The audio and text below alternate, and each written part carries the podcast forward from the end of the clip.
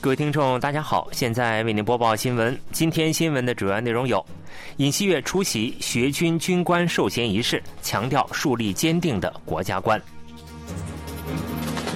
尹锡悦会见扎克伯格，指人工智能假新闻威胁自由民主主义；韩美外长会谈在华盛顿举行。以下请听详细内容。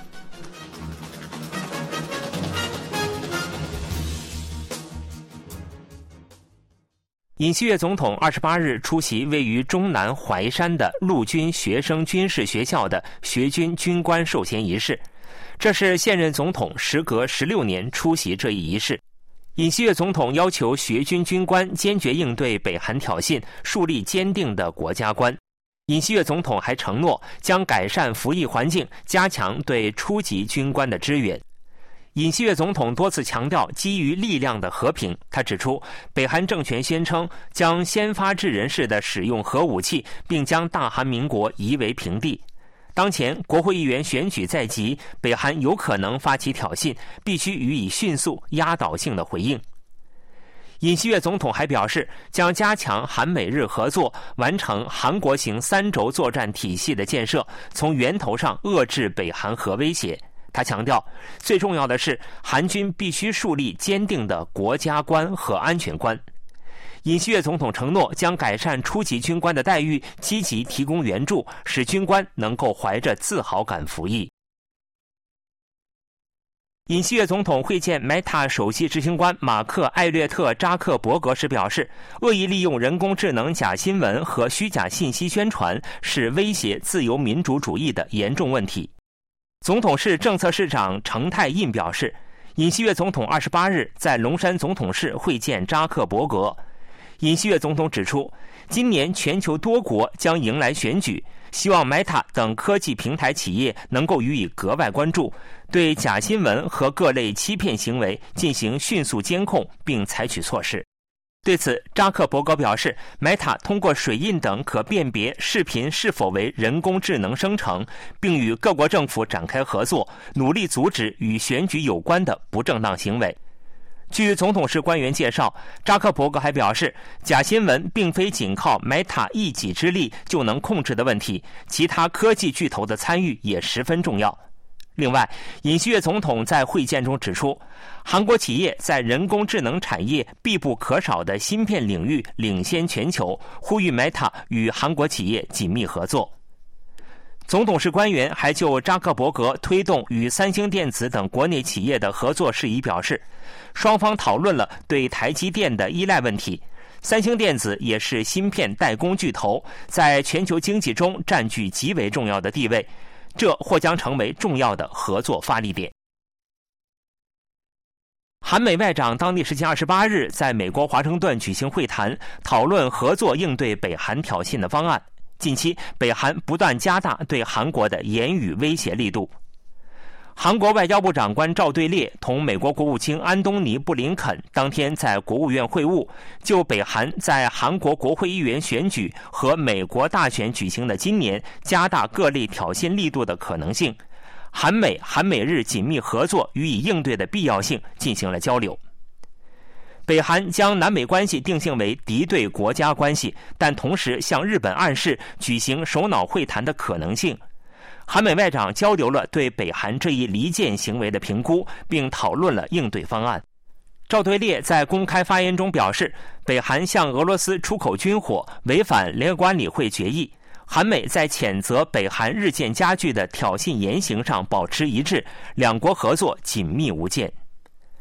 赵推烈还表示，我们并肩援助乌克兰，团结一致谴责也门胡塞叛军的攻击，并共同努力守护亚丁湾的航海权和航行自由。韩美日三国加强合作，对解决共同面对的安全问题、促进印太地区的稳定、增进繁荣来说必不可少。布林肯表示，韩美伙伴关系在双边关系、地区性和全球性事务等所有方面均得到了进一步的加强，这很大程度上来源于韩国独特的领导力。布林肯还对韩国举办下一届民主峰会的决定表示感谢，并期盼能亲自出席峰会。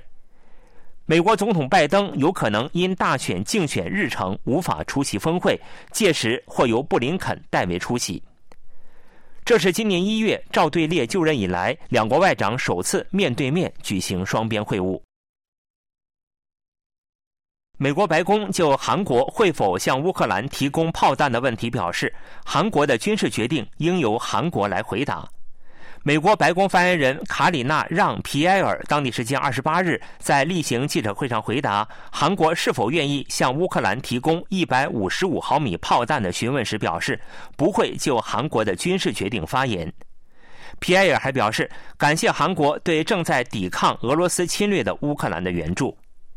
美国负责欧洲及欧亚事务代理助理国务卿尤里金本月二十六日表示，韩国不仅向乌克兰提供了政治支持，还提供了实质性的防御援助。我们希望这类物资能够更多的提供给乌克兰。尤里金还就美国敦促各国援助的物资种类表示，目前最需要的是一百五十五毫米炮弹。据《华盛顿邮报》去年十二月报道，韩国通过美国向乌克兰间接提供的韩国产一百五十五毫米炮弹数量，比欧洲所有国家提供的总量还要多。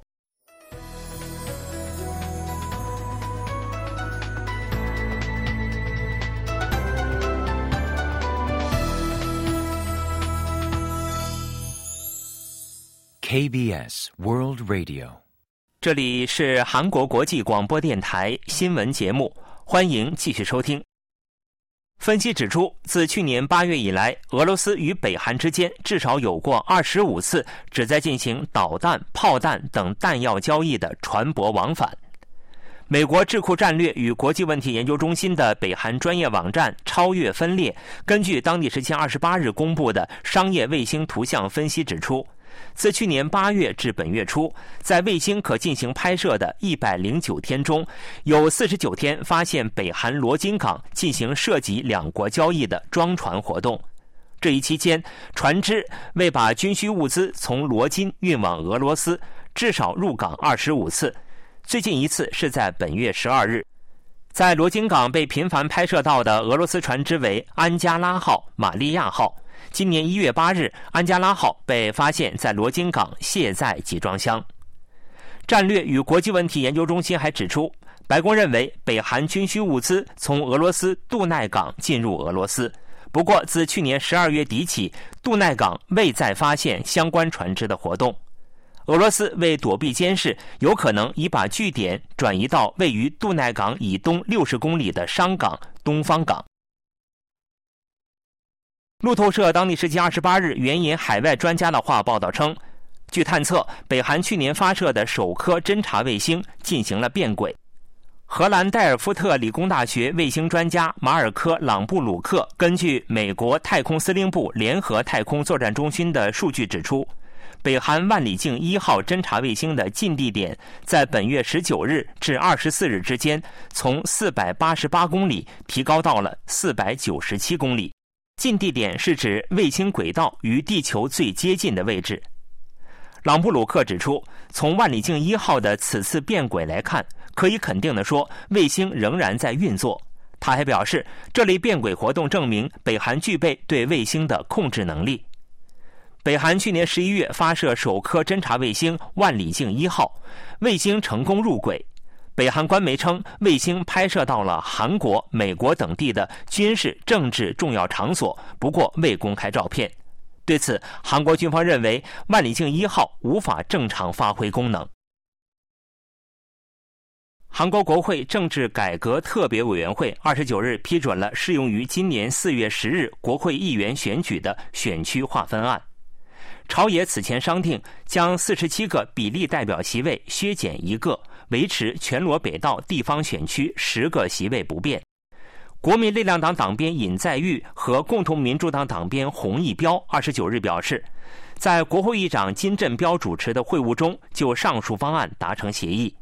另外，双方决定维持政治改革特别委员会达成临时协议的指定四个特区的方案不变。由此，此次选举不会出现面积达首尔八倍的江原道、树草、铁原、桦川、临提、高城大选区，面积达首尔四倍的京畿道、抱川、连川、嘉平大选区。共同民主党针对釜山北区、江西区、南区提出的选区分割和合并要求未被接受。其余选区划分事宜将按照去年十二月中央选举管理委员会下属选区划分委员会提交给国会的方案处理。朝野在今天的全体会议上通过选区划分案。韩国今年的官方发展援助规模超过六点二万亿韩元，创历史新高。国务总理韩德洙二十九日上午主持召开国际开发合作委员会会议，会上审批通过了包括上述内容的提案。韩国今年的官方发展援助规模为六万两千六百二十九亿韩元，较去年增加一万四千八百五十八亿韩元，增幅为百分之三十一点一。预算案最初提出的规模为六点五万亿韩元，经国会审批后有所削减，但仍为历史最高水平，增幅也为韩国加入经济合作发展援助委员会以来的最大值。具体来看，乌克兰重建等人道主义援助占到百分之十七点五，其次为交通、公共卫生。韩德洙表示，在扩大官方发展援助规模的同时，还将推动改善相关机制，以实现援助质量的提升。新闻播送完了，是由于海峰为您播报的，感谢各位收听。